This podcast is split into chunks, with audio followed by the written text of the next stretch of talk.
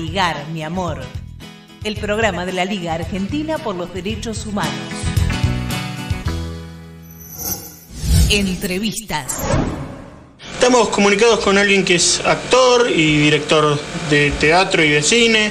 Fue fundador de la compañía teatral eh, El Vacío Fértil. Me refiero a Iván Steinhardt, quien es autor y actor de El Virus de la Violencia. Eh, buenas tardes, Iván. Muy buenas tardes. ¿Cómo andás? Te saludamos Marian y Olivier desde aquí, desde la radio.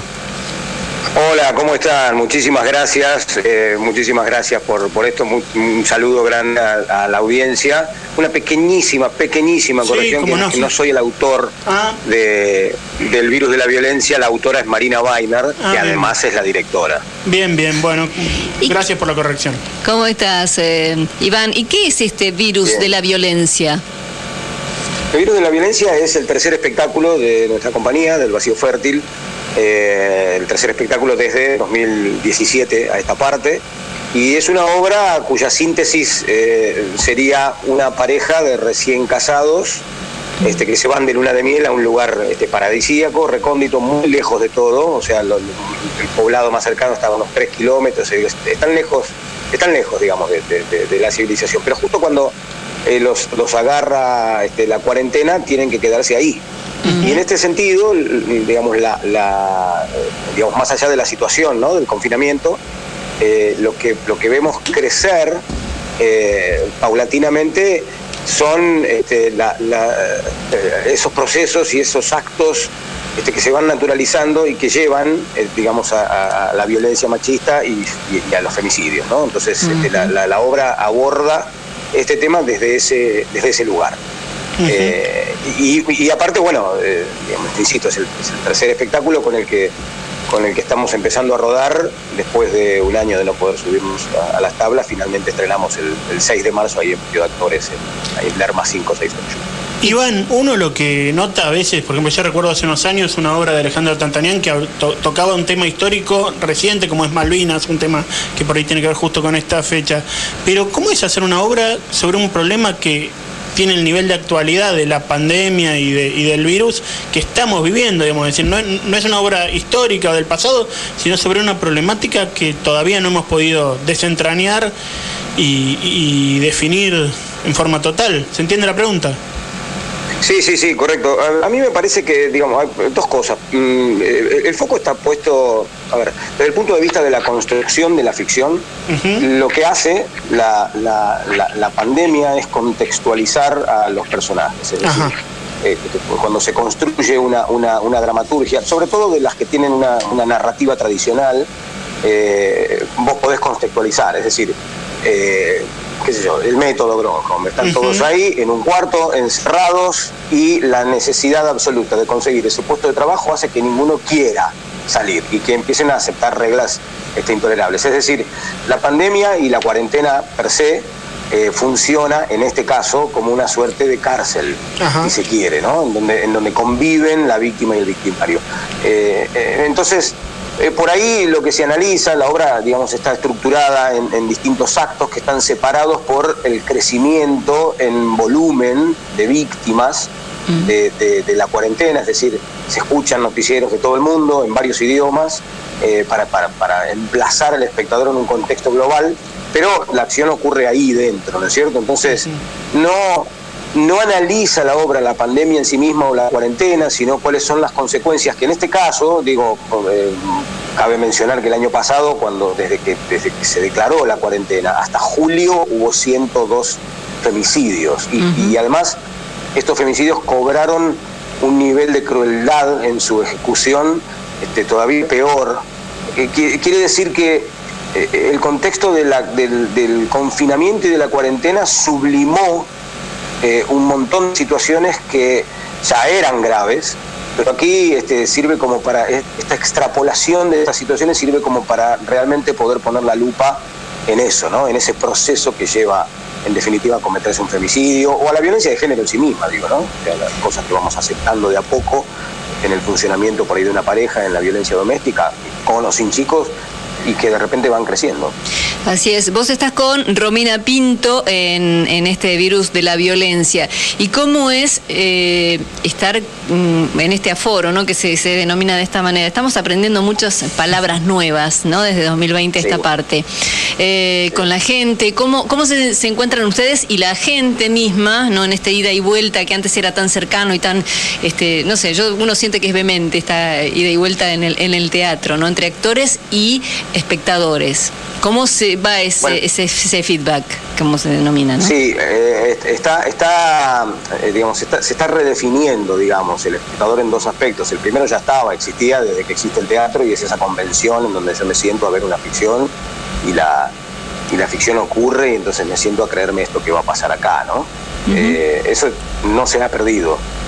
Lo que sí se ha incorporado nuevamente es una serie de comportamientos que antes no eran naturales y ahora sí, eh, y que tienen que ver con este, los, los, distintos protocolos. Por supuesto que el teatro, digamos, patio de actores, habitualmente tiene un aforo de 60 personas, este, 65, ahora estamos con 20 espectadores. Uh -huh. Claro. Eh, así que con, con Romy, lo que, o sea, 20 espectadores para poder garantizar distancia, eh, sanitización. Eh, me parece también que mucho de lo que está ocurriendo con, con la pandemia eh, tiene una, un, un, alto nivel de responsabilidad de la sociedad en general, que todavía no, no, no, no termina de, de, entender cuál es el contexto y cuál es el comportamiento social para con el otro, este, desde el punto de vista de la tolerancia, porque existe esta rebeldía a no usar barbijo por la calle y vos querés sí. declarar que no crees en esto, pero no lo hagas por vos, hacelo por el otro, que por ahí sí tiene otro miedo, tiene otra cosa, y si vos ya tenés la cosa resuelta,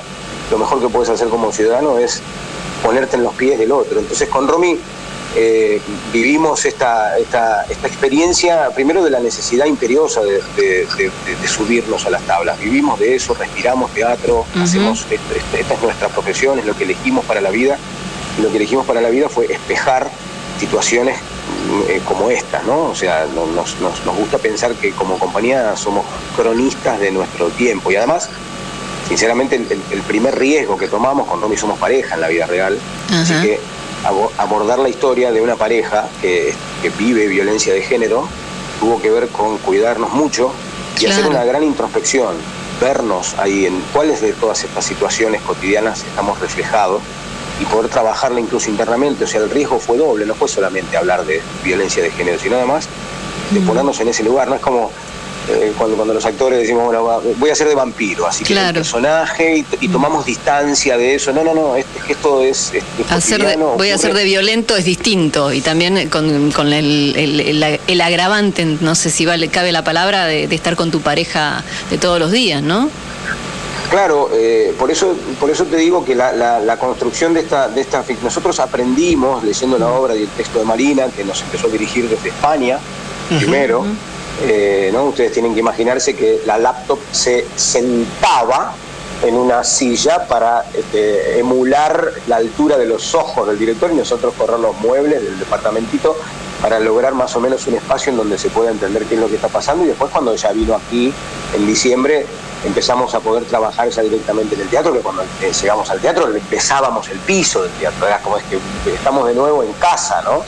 Eh, así que como pareja leímos mucho de eso, investigamos mucho y sobre todo, digo, vale la pena este, recalcarlo, desde que, fundamos la compañía, allá por 2017, cada una de las obras que hicimos, eh, eh, con cada una de las obras que hicimos nos hemos conectado con las instituciones y eh, entidades y profesionales que se dedican y son especialistas en las temáticas que abordamos en la obra. Entonces, lo primero que hicimos mientras estábamos ensayando fue contactarnos con este, Mumalá, Mujeres por la Matria Latinoamericana, con el Observatorio Lucía Pérez, con la Casa del Encuentro, el Museo de la Mujer, eh, distintas este, instituciones, la Vaca, Múdigo, distintas instituciones están haciendo un trabajo denodado, no solamente para poder visualizar los casos que ocurren en el país, este, casi a nivel diario, inmediato, ¿no? con todos los medios, eh, sino también para unirnos a ellos, poner el teatro y la herramienta del teatro a disposición como para poder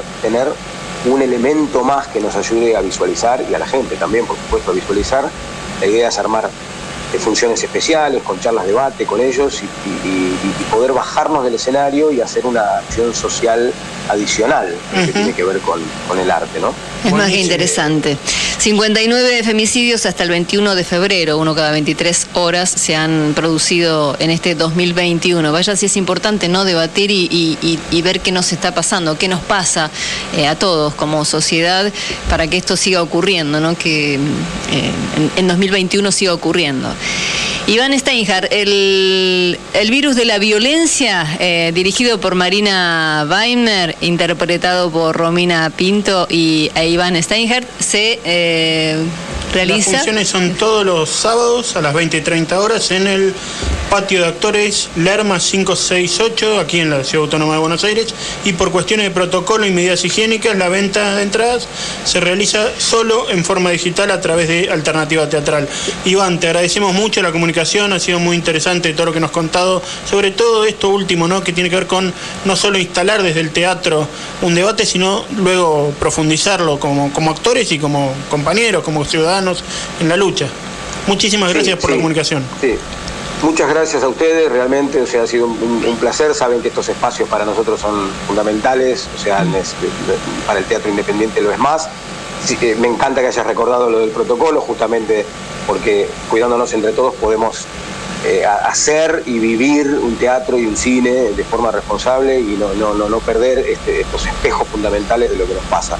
Así que a vos y a Paloma García, por supuesto, y a Emilio Cinerón, que forma parte del equipo, eh, muchas gracias por, el espacio y por este rato. Iván Steinger, muchísimas gracias. Los sábados 20 y 30, el virus de la violencia, donde decíamos en Lerma 568. exactamente. Las ventas de las entradas en eh, Alternativa Teatral. Entrevistas. A ligar, mi amor.